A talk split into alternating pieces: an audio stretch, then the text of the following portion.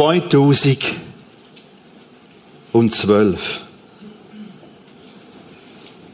Drei Jahre lang begleitet man uns jetzt durch einen gigantischen Film aus dem 9.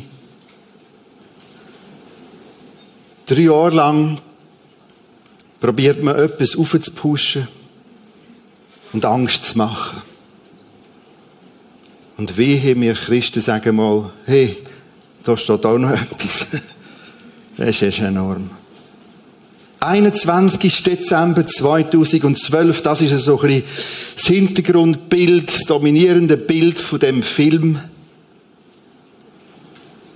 Ich habe gerade jetzt wieder gelesen, dass auch in Deutschland ein weiterer Bunker aufgemacht worden ist, wo man Plätze kann mieten kann, der Nacht vom 21. auf den 22. Dezember.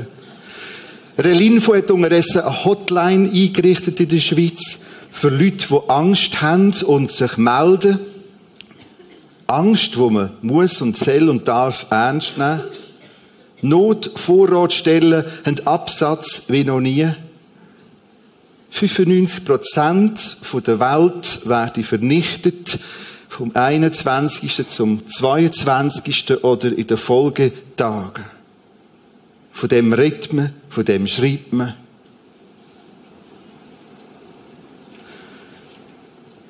Drei Millionen Einträge, Beiträge, Artikel auf Google.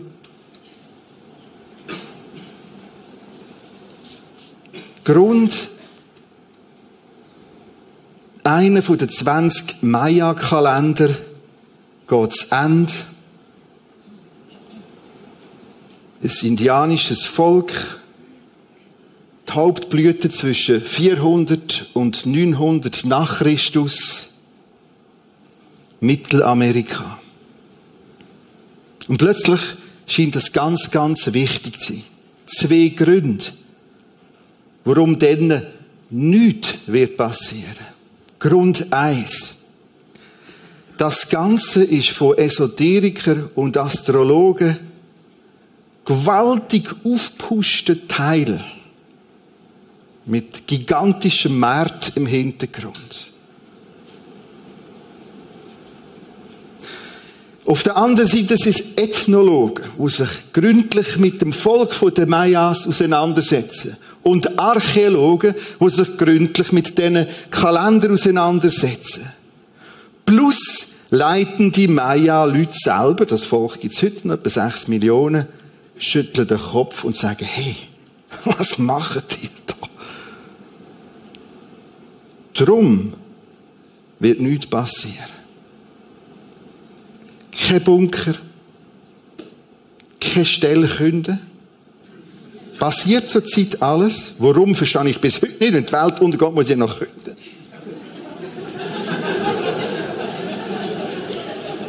Zweiter Grund, warum nichts wird passieren, weil es gibt ein Buch, wo viel, viel, viel, viel, viel, viel mehr über das redet, als alle anderen Bücher. Die Maya-Kalender haben praktisch keine Prophetie. Es geht einfach ein Kalender zu Ende. Weil der Stein, wo sie es reingemeißelt haben, zu Ende geht. Und da innen hast du ein Buch mit rund 6000 Prophezeiungen. Ich habe das wieder einmal mitgebracht. In einem Lebenswerk von 100.000 Arbeitsstunden ungefähr hat der umfassende Forscher an diesen Themen, Mr. Dake, die ganze Bibel durchgegachert. Und überall, wo eine Prophetie ist, ein Sternchen gemacht und kommentiert, erfüllt, Teil erfüllt, noch nicht erfüllt. Und so sind etwa 6000 Bibelstellen da drin. Ich lege die hier her für die, die nachher nicht da drinnen blättern. Von diesen 6000, genau es ist 6421, so Sternchen da drin. Von diesen rund 6000 haben sich bis heute etwa die Hälfte erfüllt. Eine enorme Menge. Einiges werden wir in dieser Serie heute, nächsten Sonntag, hochspannend und übernächsten Sonntag ein bisschen anschauen. Etwa 6000 von denen, etwa 3000 erfüllt. Das heisst, es gibt ganz, ganz viel Grund zu vertrauen. Dass wir ganz eine solide Basis haben, betreffs Zukunft und Untergangsszenarien. Ich lese zwei Bibeltexte, Matthäus 24. Zuerst Vers 36. Niemand weiß, wann das Ende kommen wird. Drum, wenn etwas sagt, dann kommt's, ist es garantiert ein Flop. Aber eine gewaltige Geldmaschine. Schon nur die ganze Bekleidung, T-Shirt, und du siehst jetzt, da und dort tragen es die Leute, der Letzte machen bitte das Licht aus. Niemand weiß, wann das Ende kommen wird, weder die Engel im Himmel noch der Sohn Jesus Christus. Den Tag und die Stunde kennt nur Gott der Vater. Zwei Beobachtungen. Das kann man nicht in einer irgend genauen Form wissen. Die Bibel gibt nachher Zeichen, Hinweise, Entwicklungen. Aber sobald das konkret kommt, passiert es sicher nicht. Und doch wird die stutzig. Da steht, niemand weiß, wann das Ende kommen wird. Aha. Dem Fall geht das Projekt Planet Erde doch irgendwie zu Ende. Ja. Vers 35. Himmel und Erde werden vergehen. Meine Worte aber gelten für immer. Und drum es geht jetzt nicht unter, aber es kommt etwas. Und wie wäre das, wenn da mal auf Film würden stehen? Eine große, gewaltige, eine Trilogie. Was sagt die Bibel über das Ende? Sie sagt immens viel. Es gibt viel Bibeltext. Heute reden wir nicht mehr viel davon. Warum? Schau, in den 70er, 80er und noch ein bisschen Anfangs 90er Jahren haben wir öfters von dem geredet. Zum Teil ist es zu viel geredet worden. Das ist im Sinn von, hurra, die Endzeit kommt. Und heute haben wir einen ganz anderen Respekt. Wir sehen heute Entwicklungen, die wir damals noch nicht gesehen haben. Heute ein paar Punkte dazu. Ein zweiter Bibeltext. Matthäus 25, 13. Deshalb seid wach, behaltet euch, haltet euch bereit, denn ihr wisst weder an welchem Tag noch zu welchem Zeitpunkt Jesus, des Menschensohn, wiederkommen wird. In der Bibel fällt das Ende unserer Zeitrechnung und die Wiederkunft von Jesus zusammen. Das als kleine Nebeninformation. Da steht, niemand kann das wissen. Der Schöpfer allein weiß es. Es wird nichts passieren am 21 auf den 22. und auch nicht am 23. Als viele enttäuschte Leute. Jetzt finde ich wieder das andere in dem Text. Da steht, wacht, seid bereit. Also ist doch etwas los. Viel, es ist viel los. Und das soll uns herausfordern, wacht sie. Viele schlafen. Viele Christen schlafen. Alle Freikirchen, viele Christen pennen. Die sind nicht dabei.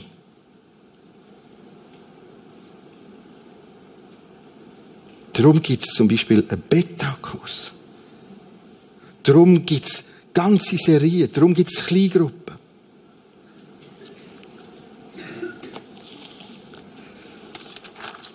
Kalypto das ist ein griechisches Wort, heißt umhüllen. Und wenn ich die Präposition vorher hänge, apo, kalypto, heißt enthüllen. Wenn ich ein griechisches Neues Testament nehme, so wie die Bibel, das Neue Testament geschrieben ist, das letzte Buch aufstehe, steht da einfach Apokalypsis Johannu. Die Enthüllung des Johannes. Wir haben das ganze Buch, wo über das redet, die sogenannte Offenbarung, wir es nennen. Aber eigentlich ist da viel mehr, nicht eine Offenbarung, sondern eine Enthüllung, eine Entkleidung. Im Apostel, äh, Offenbarung 4 Anfang steht, eine Tür wurde geöffnet und ich sah. Und jetzt seht ihr von Kapitel 4 bis Kapitel 22, das ist eine riesige Strecke. Ganz vieles. Da gibt's die kleine Apokalyptik.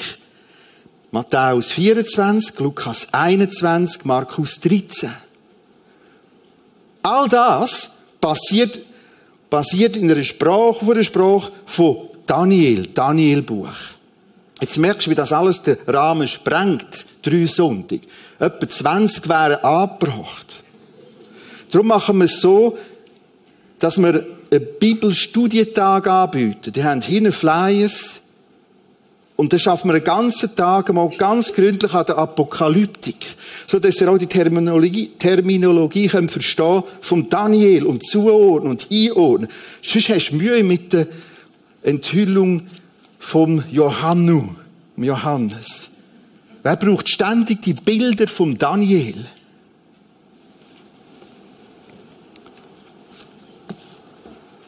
Ich schaffe mit zwei Flipcharts. Ich habe hier eine einfache Grafik. Die lassen wir jetzt so stehen. Vom PowerPoint. Wir schauen vor allem ein kleines Kapitel 4 bis 19 von dieser Enthüllung. Das ist aufteilt in drei Zyklen. Siegelgericht, Posaunengericht und Zornschalengericht. Siegel, wo aufgebrochen wird wie bei einem Brief. Und jetzt sehe ich rein. Posaunen, wo Signalposaunen sind, wo sagen, Achtung! Und am Schluss, wo etwas von Zorn, von Entrüstung losbricht, über dem ganzen Schlamasselprojekt Mensch Erde. Und das ist immer so ein siebner Teil. Erstes Siegel. Zweites, drittes, viertes, fünftes, sechstes, siebtes. Aus dem siebten Siegel kommt der nächste Zyklus. Posaune. Und aus der siebten Posaune die Schale. Das hilft uns schon mal, das ich ein bisschen zu lesen und ganz grob strukturiert habe in der Bibel. Wir haben das da vorne ganz einfach ebenfalls aufzeichnet. Alles zielt auf diesen Teil ab. Du hast ein Blatt bekommen beim Eingang. Wer es nicht hat, kann es am Schluss fassen, weil das hilft dir, den Überblick zu behalten, vor allem über den Morgen und für dich zum Vertiefen. Und heute Nachmittag, natürlich der Sonntagsspaziergang, aber in aller Ruhe, du da ein gelbes Dreieck zeichnen, es hat Platz. Schreib das rein. Lies das. Lies nicht zuerst das. Lies das. Auf das herzielt Kapitel 20, 21, 22. Und zum Geniessen, vor allem Kapitel 20.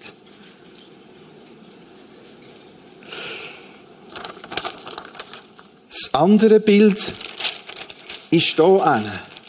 Da einfach symbolisch aus der Presse etwas aufgekleibt. Das ist das, wo der Enthüllung vom Johannes steht. Und das ist da, wo wir heute leben. Und ich werde jetzt den einzelnen Punkt da verbinden. Dem ersten werden wir da vorne starten und die Linie geht einfach da über unsere Zeit hinein. Achtung, die Nummerierungen 1, 2, 3, 4 haben mit Kapitel 9 zu tun. Das sind Nummerierungen von den einzelnen Teile, Siegelteile, Posaunen und Schalen. Wir wollen ein erstes Siegel anschauen. Die merkt man, eins, zwei, drei, vier, fünf, sechs, sieben, acht Noten, wo wir bleiben stehen. Es kommt jetzt sehr kompakt auf euch zu. Da ist die Zusammenfassung, die Vertiefung. Das ist das zweite Siegelgericht. Jetzt haben wir schon ein bisschen Orientierung. Wir können da ein bisschen arbeiten innerhalb von dieser Apokalypse, dem Johannes Offenbarung. Da vorne schafft die Bibel mit einem Bild von einem Ritter oder eigentlich genau vier Ritter. Die ersten vier Siegel bestehen aus vier Ritter oft erwähnt als die apokalyptischen Reiter. Jeder hat eine andere Art, eine andere Figur, eine andere Farbe und tut etwas anderes darstellen. Nochmal, das ist ein Bilderbuch, wo auf der Basis vom Daniel, zum Teil Hesekiel, Jesaja basiert. Bildliche Sprache. Aber eine Sprache, die man weitgehend verstehen kann, weil sie wird oft erklärt gerade, was gemeint ist. Das da der ein apokalyptische Ritter. Und da haben wir schon mal etwas Tragisches hinter uns. Leute, es macht mir im Fall nicht Spass, das zu zeigen, was man da innen sehen kann. Es ist dramatisch. Diesmal kam ein Reiter auf einem feuerroten Pferd. Das ist einer von diesen apokalyptischen Ritter. Ihm wurde ein großes Schwert gegeben. Damit sollte er den Frieden von der Erde nehmen. Erbarmungslos würden sich die Menschen gegenseitig umbringen. Ein paar Textbeobachtungen. Das zweite apokalyptische Pferd, respektive der zweite apokalyptische Ritter, beschreibt Krieg. Den Frieden von der Erde nehmen. Menschen gegenseitig erbarmungslos umbringen. Eine weitere Beobachtung. Von der Erde. Das heißt global. Und das Wort werdet ihr jetzt x-fach hören heute Morgen. Vieles, was die Apokalypse des Johannes sagt, hat es immer gegeben. Und das ist so der billige Ding, ja, das hat es immer gegeben. Das sagen nur Leute, die nicht rauskommen. Wie da innen ist eine Szene beschrieben, wo wir heute können verstehen, nämlich global, die gesamte Erde. Ich lese den Text Johannes 6,4. Wie gesagt, du hast das da drauf. Globale Kriege. Johannes 6,4. Diesmal kam ein Reiter auf einem feuerroten Pferd. Ihm wurde ein großes Schwert gegeben. Damit sollte er den Frieden von der Erde nehmen. Erbarmungslos würden sich die Menschen gegenseitig umbringen. Was ich jetzt mache, ist nicht, hey Leute, da kommt im Fall etwas. Was ich mache, ich zeige euch heute Möglichkeiten auf, um einfach zu merken, wow, das steht da, das lese ich da und ich bin mit drin. Wir haben es letzten Lauf von 100 Jahren einen ersten globalen Krieg gehabt. Erster Weltkrieg. Zweiter Weltkrieg mit 50 bis 80 Millionen Toten. Und jetzt? Eins der anerkanntesten Institute, Fachstellen, Kompetenzzentren, die an diesen Fragen arbeiten, ist das HIIK. Heidelberger Institut für internationale Konfliktforschung. Jedes Jahr geben sie ein umfassendes Dokument raus. Das 011 ist jetzt draussen, seit dem April. Das ist die Karte, die sie zeigen.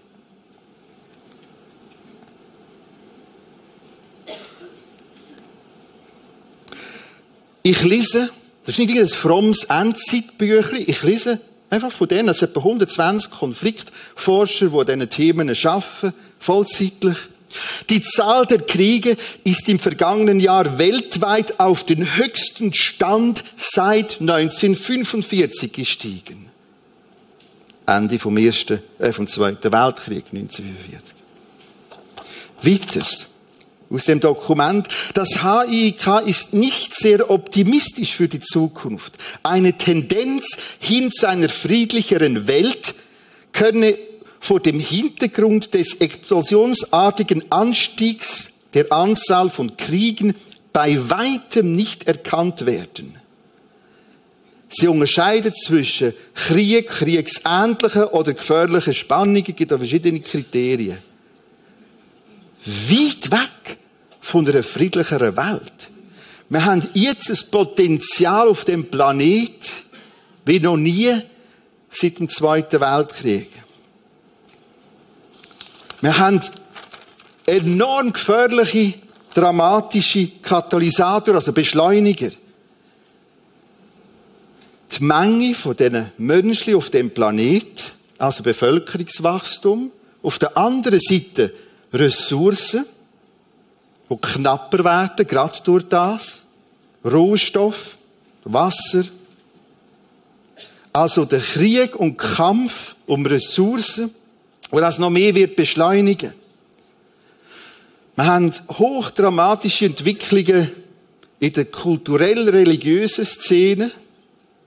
Wir haben nur Ägypten schon nur gestern wieder beobachten.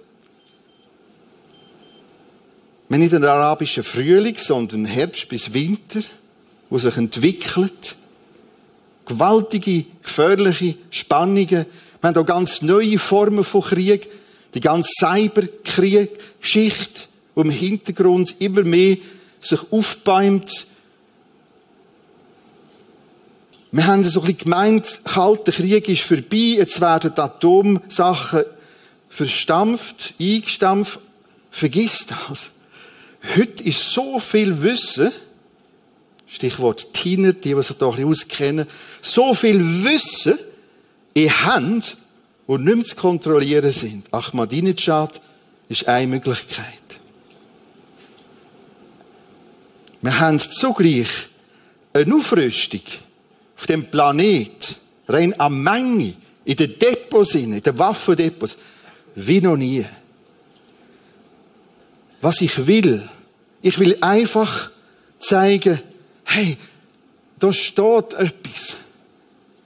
Globales, Bedrohendes. Und ich stelle das fest. Nicht mehr. Wir gehen weiter schon zum nächsten Punkt. Wir haben das wieder auf dem Blatt. Wir kann ein bisschen mehr Licht im Saal machen. Globale Verbreitung der Bibelbotschaft. Wir nennen Bibeltexte dazu. Offenbarung 7, 9 und 10. Jetzt sah ich eine riesige Menschenmenge, so groß, dass niemand sie zählen konnte. Die Menschen kamen aus allen Nationen, Stämmen und Völkern. Alle Sprachen der Welt waren zu hören. Sie standen vor dem Thron, vor dem Thron Gottes und vor dem Lamm. Mit Lamm ist Jesus gemeint.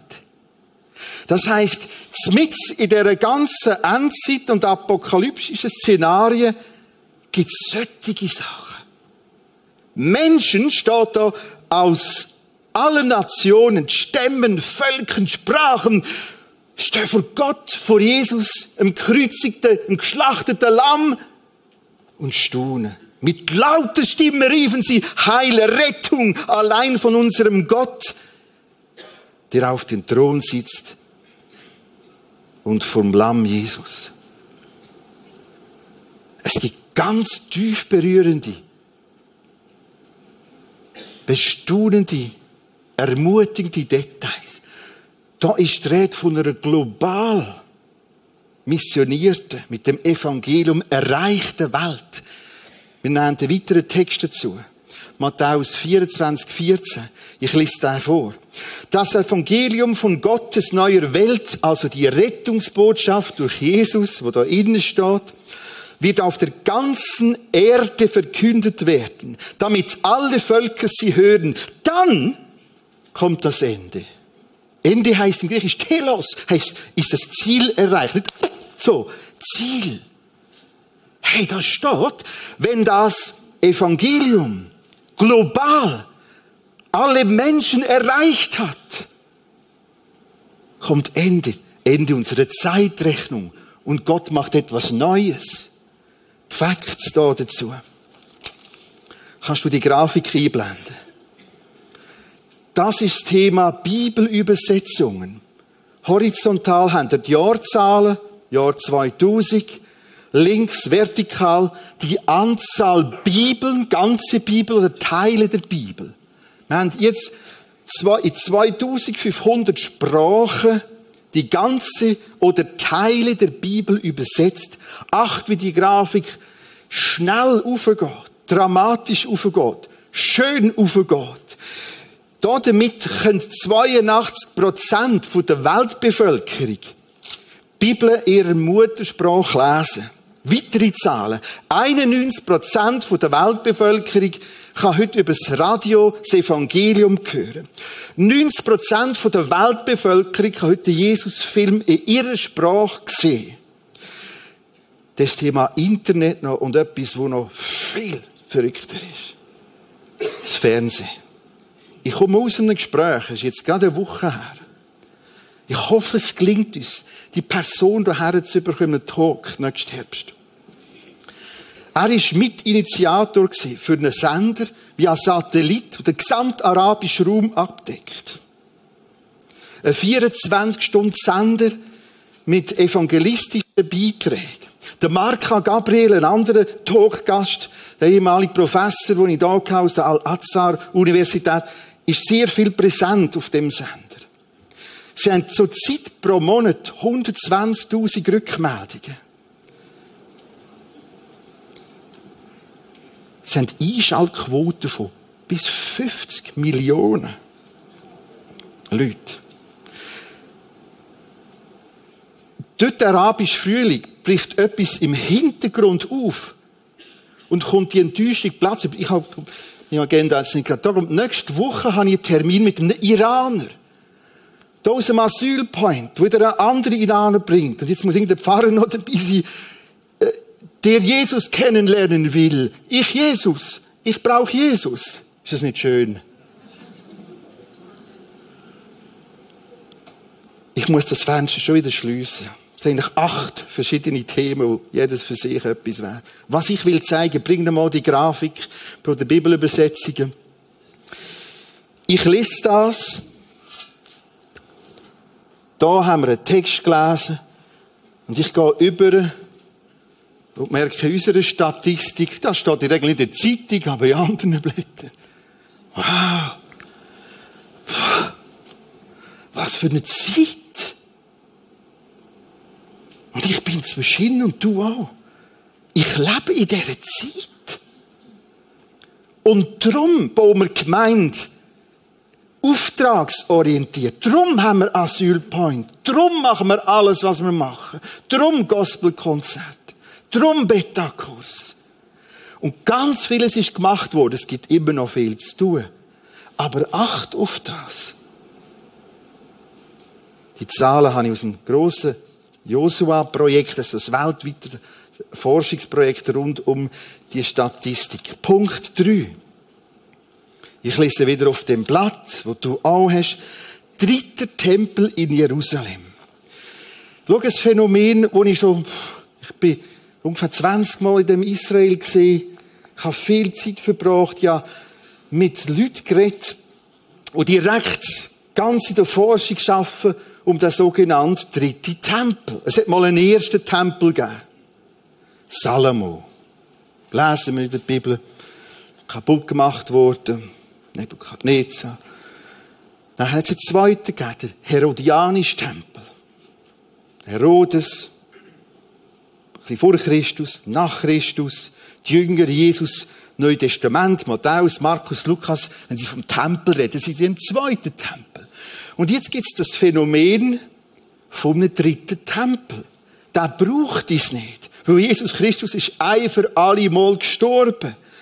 Aber verschiedene starke religiöse Kräfte, vor allem aus dem Judentum, wollen den Tempel wieder und verfahren sich gerade nochmal. Ich lese aus Offenbarung 11, 1 und 2.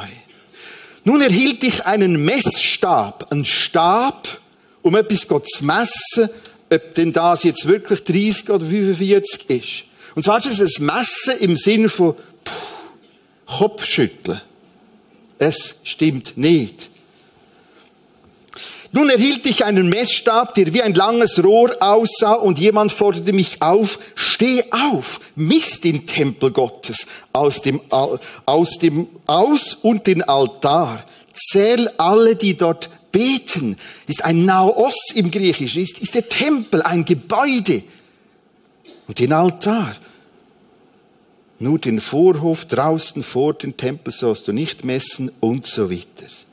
Es gibt vier weitere Texte, wo in einer Endzeitthematik oder wenn die Zeit zu Ende geht, an vier anderen Stellen sagen, es gibt einen Naos, einen Tempel. Und jeder von euch kann mitkommen. Habe ich auch letztes Frühling wieder gemacht im Israel Camp. Also ist keine Werbung, wo ich jetzt schon für das 14 sind wir überbucht. Und dann gehen wir zusammen mit dem Skafladach. Ein kleiner Clip, das ist Englisch, das musst du auch nicht verstehen und die Bildqualität ist scheiter. Einfach ein kleiner Clip vom Tempelinstitut. Kann man da einblenden?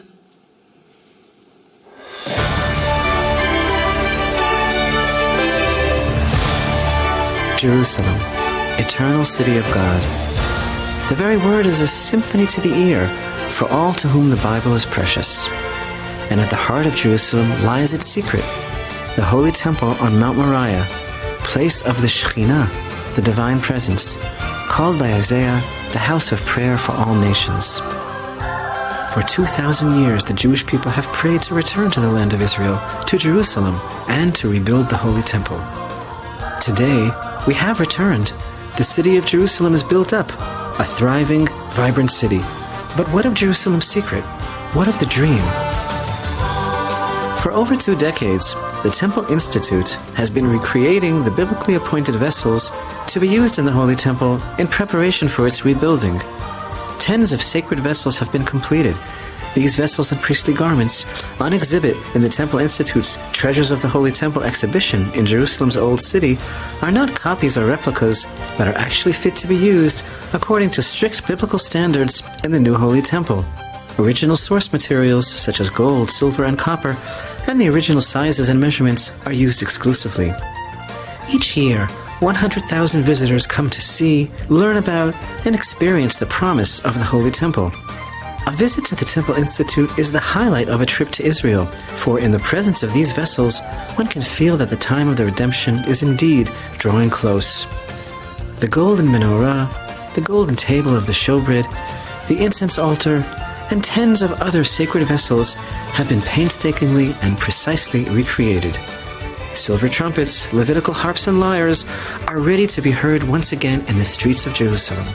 The priestly garments, including the uniform of the high priest, the ephod, the breastplate, and the golden crown, the result of years of intense research and the efforts of Israel's finest artists and craftsmen, are on display for all to see. The Temple Institute provides specially trained guides who explain the history of the Holy Temple, the nature of the divine service, and the significance of the Holy Temple for all mankind.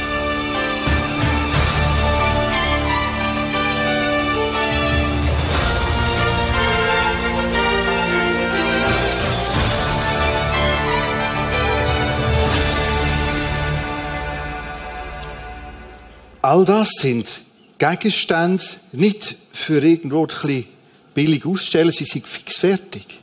Fix fertig.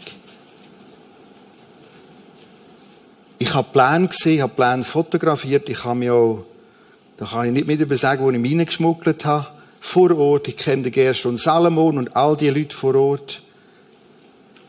Das ist voll im Tun. Ich lese das da und lebe in einer Zeit, wo ich merke, wow, ist das möglich? Das ist voll möglich. Logisch, wenn man das machen würde, dort oben vom Tempelglas, würde das gerade einen dritten Weltkrieg auslösen. Ich stelle einfach fest, da ist eine Entwicklung in, die, in das hinein voll im Gang. Viertens. Ich weiß nicht, ob ihr den könnt verstehen, den Punkt. Der, der, der verlangt jetzt ganz vieles. Da steht, globale, extrem schnelle Kommunikation. Ich sage nicht, Internet ist vom Teufel wegen dem. Oder irgend so etwas. Man kann alles brauchen, gut und schlecht und so. Offenbarung 11. Da wird eine Szene beschrieben, dass Gott am Ende von Zeit zwei Evangelisten nochmal schickt. Irgendwie Persönlichkeiten, die ganz besonders global das Evangelium nochmal weitertragen und verständlich machen. Das passt dem grossen Gegenspieler, auf das können wir nachher noch zu reden, dem Antichrist nicht. So werden die zwei umgebracht. Die steht jetzt, ihre Leichen wird man auf dem Platz der großen Stadt zur Schau stellen, in der auch der Herr Jesus gekreuzigt wurde, also in Jerusalem, wird man die ermordeten Leichen zur Schau stellen. Weiter, Menschen aus allen Völkern, Stämmen, Sprachen, Nationen werden die Toten sehen, die dort dreieinhalb Tage lang liegen. Jetzt lassen wir alles weg, es geht gar nicht um die Figuren. Da steht, global wird man die zwei aufgehängten, erhängten sehen. Aber das nur wären dreieinhalb Tage. Das heißt, da ist eine Kommunikation global und ganz schnell. Und wir denken, was ist das Besondere daran? Weißt du, was ich gemacht habe? Ich habe ganz alte, drei ganz alte Auslegungen von der Offenbarung nachgenommen. Der älteste von 1871. Das ist gerade herzig, wie die um den Text umturnen.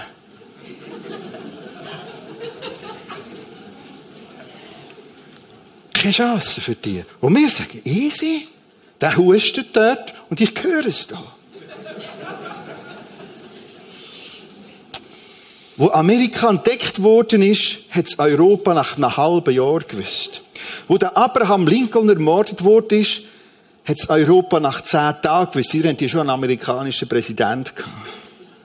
Und ich merke, hey, da sind Sachen drin. Und ich sage, ja, das ist gar kein Problem. Und das ist im Fall nicht das einzige, die einzige Stelle. Ich könnte noch mehr so Texte bringen. In der Offenbarung. Global, während drei Tage sieht man es und dann ist Kamera zu. Und ich lese das. Johannes hat die Offenbarung im Jahr 94, 95 nach Christus geschrieben. Ich stelle das einfach fest. Und ich merke, die Zeit ist ganz, ganz, ganz weit fortgeschritten. Ich sage euch nicht, es geht jetzt noch ganz schnell. Ich merke einfach die Entwicklung. Nächster Punkt, Punkt 5. Da steht bei euch globale Weltregierung, Weltbestimmung.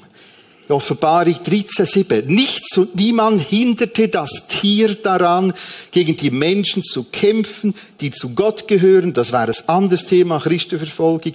Und sie sogar zu besiegen. Das Tier, das ist, schauen wir nachher an. Das Tier herrschte uneingeschränkt über Panta, alle Völker, Stämme, Menschen, aller Panta, Sprachen und Nationen. Und Panta, alle Menschen auf der Erde werden das Tier verehren, anbeten. Jeder, ob groß oder klein, reich, ob arm, ob Herr oder Sklave, wurde gezwungen, auf der rechten Hand oder der Stirn ein Zeichen zu tragen. Ohne dieses Zeichen konnte niemand etwas kaufen oder verkaufen. Dieses Zeichen war nichts anderes als der Name dieses Tieres in Buchstaben geschrieben oder in Zahlen. Hinter ihr verbirgt sich ein Mensch.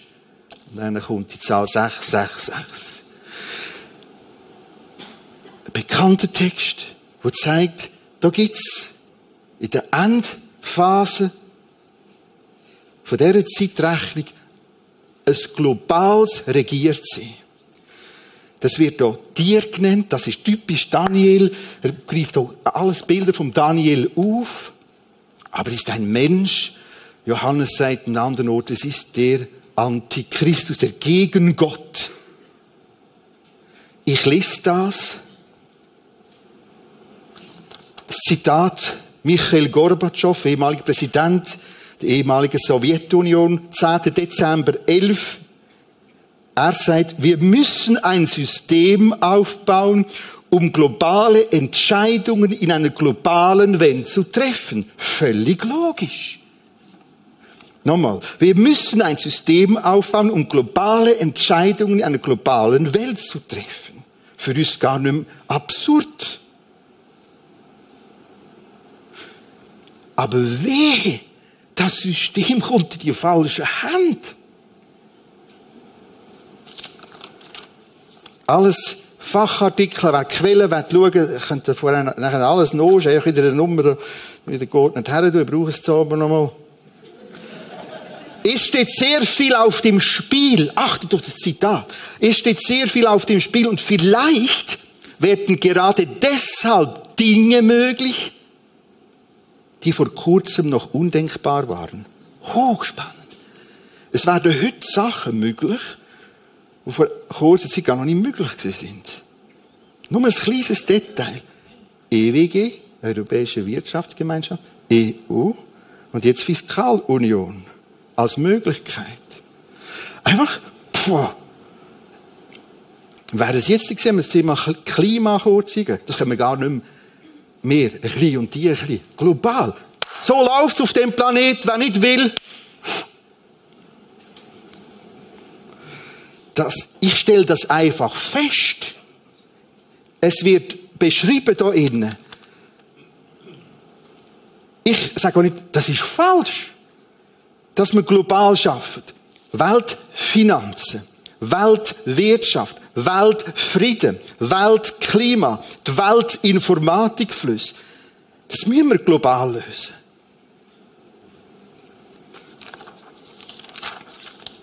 Ach, Christine Lagarde, IWF-Chefin, ich muss das auch noch loswerden, dann überspringe ich vieles.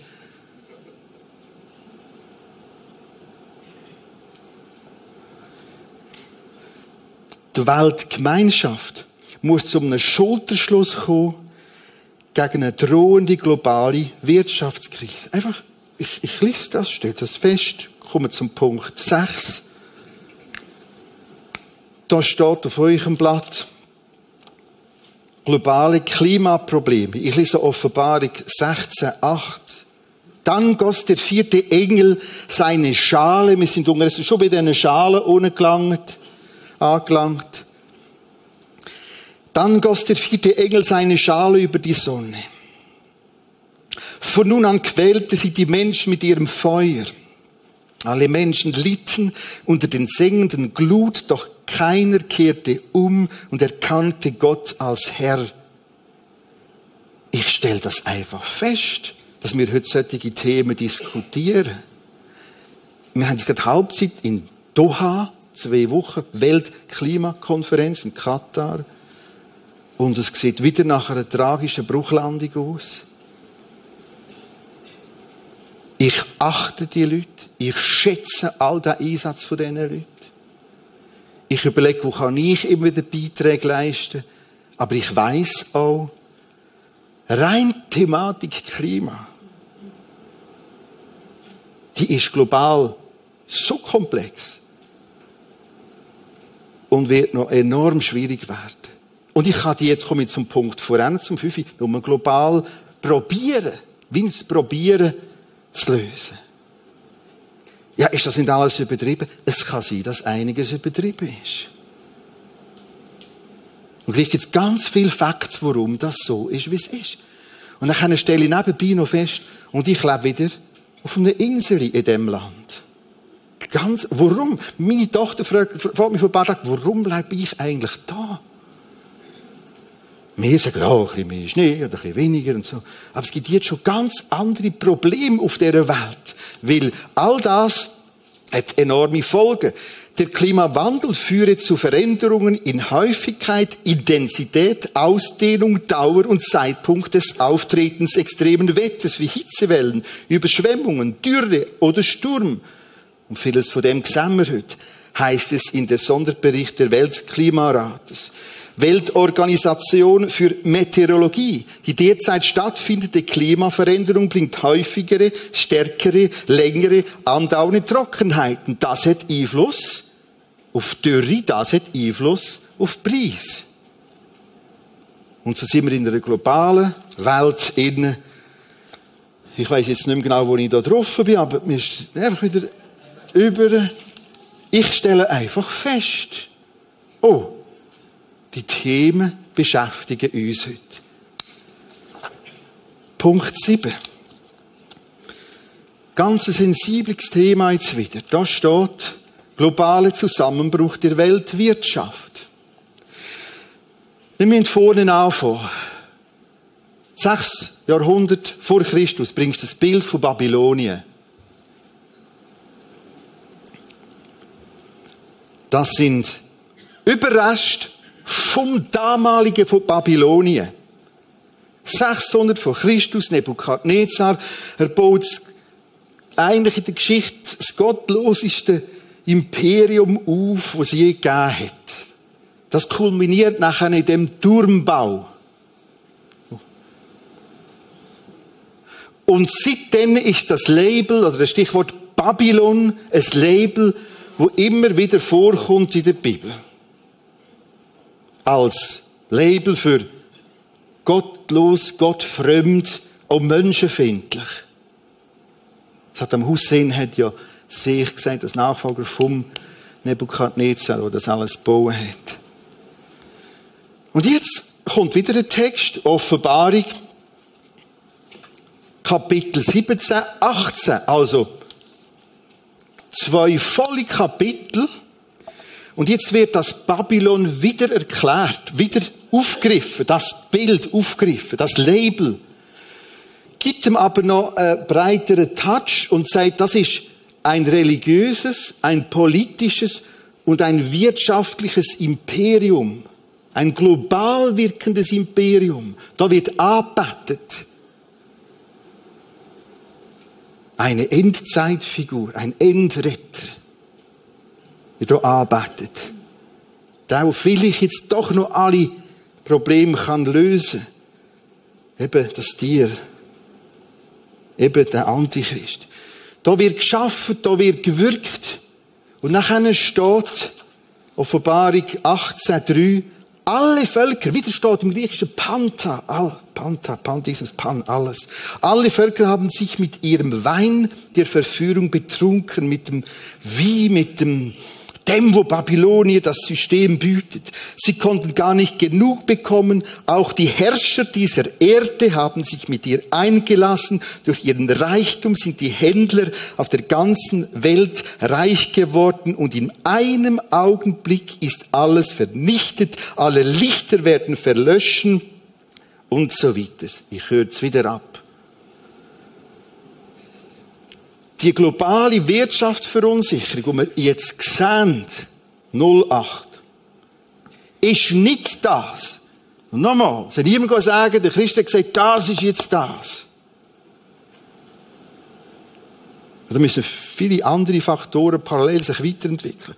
Das Einzige, wo ich feststelle, dass die Bibel von Panta alles global, vor allem Wirtschaft, also auch Religion und Politik daran, dass das heute viel zerbrechlicher ist. Das Einzige, was ich sage und feststelle und sage, boah, ich kann mir das viel besser vorstellen. Gang da bei dem Ausleger lesen von 1871. Es ist wieder herzig Der hat ein paar Küngel und dem sterben ein paar Küngel und das ist weltdramatisch. Nein. Und wir verstehen das heute viel besser. Es gibt einen Nebenast. Ich werde in dem Bibelstudietag können wir noch das Fenster mehr machen zu dem. Das heißt auch Offenbarung 17 und 18, dass die Wirtschaft global wird florieren. Ich sage euch heute aufgrund von vielen apokalyptischen, eschatologischen Einsichten, auch die jetzige Weltwirtschaftsschwierigkeiten, Turbulenzen werden wir hinter uns lassen. Ich kann das auch begründen anhand von verschiedenen anderen Texten. Weil wir dann kommen, wenn alle sagen, easy, kein Problem. Im Moment haben wir ein Problem. Also Wirtschafts- und Finanzkapitän und Prophetie, die könnten eigentlich vom Pfarrer viel lernen. Gut, ich stelle das einfach fest, nicht mehr. Und merke, wow, nicht in den 70er, 80er Jahren, hurra, Systemstation. Wow. Wache und bete. Bleib wach. Noch ein letzter Punkt. Ich bringe es auch, wie das Wort so oft kaputt gemacht wurde, ist Harmagedon. Harmagedon, globales Nahostproblem.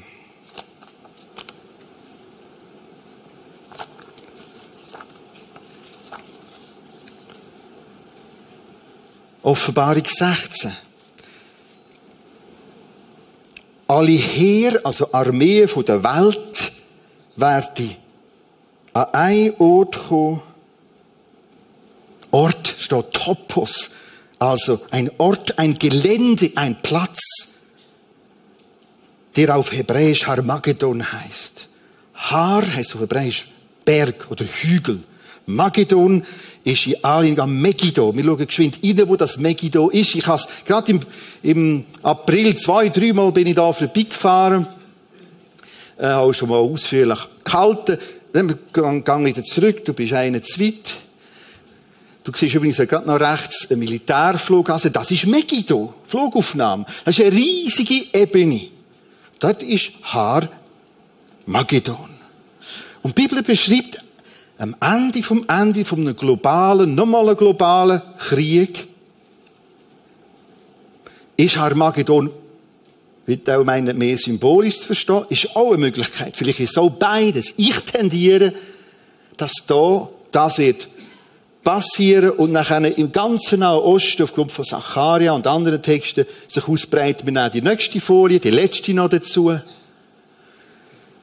bisschen aus Distanz, da haben wir wieder Megiddo und dann als nächstes noch die große, gewaltige Fläche, wo viele, viele Kriege schon stattgefunden haben. Napoleon, Napoleon hat gesagt, es ist eigentlich eines der idealsten Kriegsfelder. Du kommst vorne vom Mittelmeer zu und rechts geht es eben bis da der Jordan ist.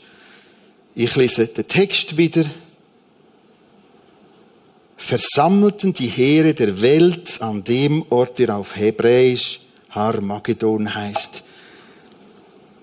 Ich lese das jetzt ganz, ganz, ganz gestrafft nur präsentiert. Ich muss jetzt vorzu kürzen und merken, ja, wir haben heute in dem Ecke der Welt ein grosses Problem. Das Nahostproblem. Kommen wir übernächsten Sonntag noch mehr darauf zurück. Wir haben heute das Problem, dort ist ein Volk zurückgekommen, das Judenvolk, an ein Plätzchen, wo 1800 bis 1900 Jahre von anderen bewohnt war. Und es ist ein Problem, weil es umgeht von einem geopolitisch hochexplosiven Thema, mehr denn je, gerade jetzt erst recht, sprich Islam, sprich Islamismus. Ich merke, wenn ich so da reinlasse, Ah, da ist ein Quartett, löst dieses Problem. Das sogenannte Naust-Quartett. Russland, USA, EU und UNO. Also global beschäftigt man sich mit etwas, was dort passiert. Übrigens ist es nicht nur das Volk und äh, Israel, wo entstanden ist, sondern es ist ganz, ganz ein einmaliger Punkt der Welt. Da ist Europa, da ist Asien und da ist Afrika und da ist Israel. Ich lese das und ich sehe das. Und ich merke, da entwickelt sich etwas. Wir können das heute viel besser verstehen. Und plötzlich bin ich ein Teil von dem.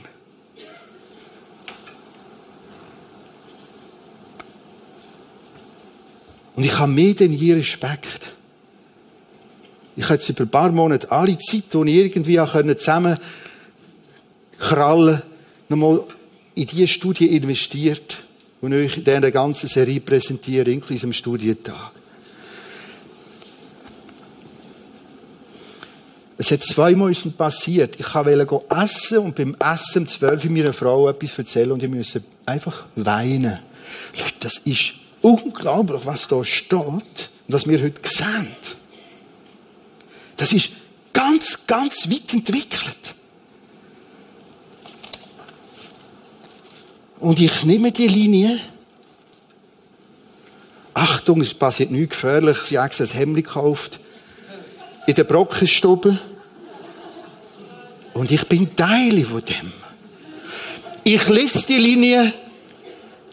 Manchmal ist ein Büchlein, ein Büchlein auch noch gut für etwas. Und das ist die, dies Büchli. Und ich lese das, beobachte das. Es ist ein Privileg. Zugleich. Wir können vieles viel besser verstehen. Und Achtung, ich sage euch weniger, was mal kommt, ich sage euch die ganze Zeit, was schon da ist. Das heißt, die apokalyptischen Reiter, die galoppieren längstens unter uns. Und wir Menschen reiten sie. Immer dem lieb Gott Schuld geben. Wir reiten sie. Und ich kann jetzt weiter da höckeln und sagen, ah, schön, Himmel, jawohl, vielleicht längt's. Und sagen, ich bin dabei. Wir können das Reich Gottes bauen. Mehr denn je. Wir sind nachher vor einer Karikatur in dieser Szene. Ja, da sind doch so viele Leute. Das sind überhaupt nicht viele Leute. Warum? Warum brauchen wir einen riesen Teil der Kräfte als Gemeindebau nur um aus dieser elenden Schlaferei rauszureissen? Das Ding tickt. Und viele werden es voll verpennen. Schau, durch die ganze Studie habe ich mich ganz neu festgehalten am Wort Gottes. Komm, du es an. Fang, ziehst mit dem vielleicht mal an heute. Fang nächste Woche mit Lukas Kapitel 1. Da kommst du gerade in Advents- und Weihnachtszeit rein. Die meisten Christen lesen, lesen nicht die Bibel. Ich verstand das bis heute nicht. Wir haben gelesen, seid wach, seid bereit. Jeden Moment. Leute, ich erlaube mir etwas kehren bei den Liedern. Dürfen wir das Wort, das Lied nochmal haben? Jeden Moment. Das ist das erste Lied. Immer und überall. Mit dem schaffen wir jetzt mit dem Lied. Kommen doch mit dazu. Gerade anschließend ist Gesprächsgebetsangebot im Prisma Gebet, ehemals Prisma Plus, jetzt Prisma Gebet heißt, gerade hinten beim Kreuz, ebenfalls vor nachher links im Kino, beim Stägli. Und für einige ist es heute dran zu sagen, ich will verwachen. Ich entscheide mich neu fürs Wort Gottes, für Jesus. Und ich bekenne mein Pennen. Und so, Jesus, rett du weiters. Wir schweigen. Dein Geist kann reden. Amen. Stell dir vor, pro Monat ein paar tausend Leute, die über Prisma Podcast Inputs hören. Das ist nur möglich geworden, weil viele andere investiert haben, Finanzen investiert haben, Fachwissen und Zeit. Es hilft uns enorm, wenn du mit dazu kommst und ebenfalls einer wärst, der auch gerade finanziell mitträgt bei Prisma Podcast. Es gibt drei Möglichkeiten. Du zahlst etwas ein, vielleicht auch regelmäßig über die IBAN-Nummer, die gerade eingeblendet wird, oder über SMS-Spende oder über eine Online-Spende. Du findest den Zugang zu dieser Online-Spende über die Homepage, Bereich Erwachsene, oben rechts Online-Spende. Wäre super und genial. Danke für dein Mit dazukommen.